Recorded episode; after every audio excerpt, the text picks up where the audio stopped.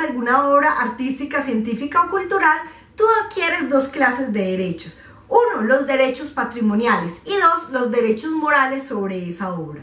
Básicamente, cuando hablamos de los derechos patrimoniales, nos referimos a la capacidad de explotar económicamente esas obras.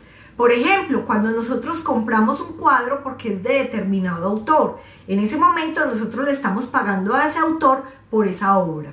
Eh, otra forma muy común de explotar el derecho de autor, eh, por ejemplo, cuando en una academia de baile van a utilizar esa coreografía que tú desarrollaste, a ti te pagan por el uso de esa coreografía.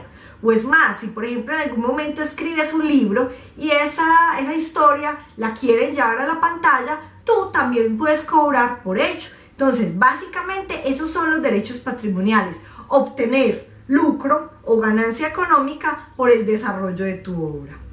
A su vez, los derechos morales hablan más bien es como ese reconocimiento de paternidad sobre esa obra. Y obviamente eso te hace o te permite que estés siempre tratando de proteger la integridad de la obra. Aquí es donde vemos mucho el caso del plagio. Entonces, si yo veo que alguien está plagiando mi obra, como yo tengo los derechos morales sobre esa obra, yo puedo perseguir e impedir que se sigan realizando esas actividades de plagio.